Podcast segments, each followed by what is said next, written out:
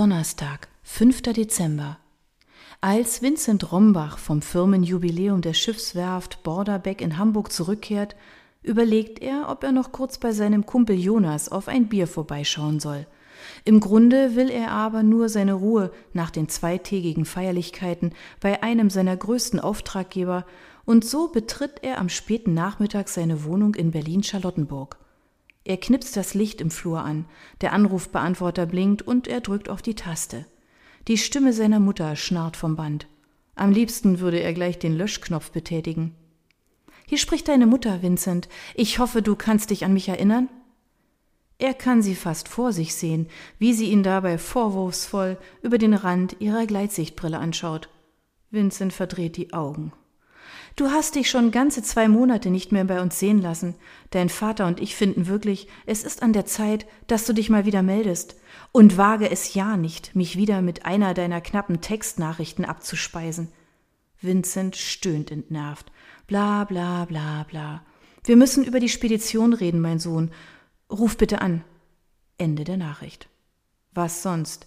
Die Spedition kann mir gestohlen bleiben, denkt Vincent, während er sich ein Bier aus dem Kühlschrank nimmt und den Verschluss aufschnappen lässt. Sein Blick bleibt an dem Post- und Zeitungsstapel auf dem Bord im Flur hängen, und er stutzt. Er hat niemanden beauftragt, seinen Briefkasten zu leeren. Er war ja nur zwei Tage weg. Eine Frauenstimme aus dem dunklen Wohnzimmer lässt ihn zusammenzucken. Du meldest dich also bei deinen Eltern genauso selten wie bei mir. Vincent wirbelt herum und das Bier schwappt über den Fußboden. Oh, shit! flucht er ungehalten. Sarah?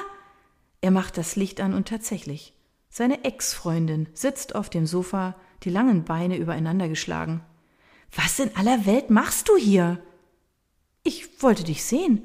Ich vermisse dich nämlich. Sie schaut ihn aus rehbraunen Augen an und schüttelt ihre langen blonden Haare. Wie dreist ist das denn? fragt er sich fassungslos. Wie bist du hier reingekommen? Sie hebt die Hand und klappert herausfordernd mit dem Schlüsselring. Er hat wirklich nicht daran gedacht, bei der Trennung vor drei Monaten den Schlüssel von ihr zurückzuverlangen? Vincent stellt die Bierflasche ab und rauft sich die Haare. Wie blöd kann man denn eigentlich sein, denkt er.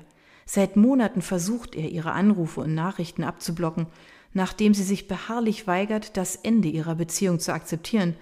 Dabei hat er sich absolut fair verhalten und ihr nach der einjährigen gemeinsamen Zeit mehrmals so ruhig wie möglich erklärt, dass sie einfach nicht zusammenpassen und ihre Interessen und Vorstellungen zu weit auseinandergehen. Seine Gefühle für sie sind längst nicht mehr da. Sarah will davon nichts wissen und belagert ihn seitdem unaufhörlich. Und dann vergisst er, dass sie noch seinen Wohnungsschlüssel hat? Trotzdem, dass sie einfach hereinspaziert, das geht zu weit. Sarah, du kannst nicht einfach hier auftauchen, sagt er schroff. Wir sind nicht mehr zusammen und wir werden es auch nicht mehr sein. Akzeptier das bitte endlich. Es tut ihm leid, das so hart sagen zu müssen, aber er weiß, dass Mitleid nicht das ist, was Sarah braucht. Sekundenlang sieht sie ihn an. Er hält ihrem Blick stand und versucht herauszufinden, ob seine Worte zu ihr durchdringen. Du hast eine andere, stimmt's?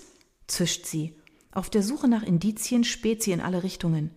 Nein, erwidert Vincent um Beherrschung bemüht. Eine neue Beziehung ist so ziemlich das Letzte, was er nach dieser unschönen Sache mit ihr will. Sie springt abrupt auf und will an ihm vorbei aus der Wohnung stürmen.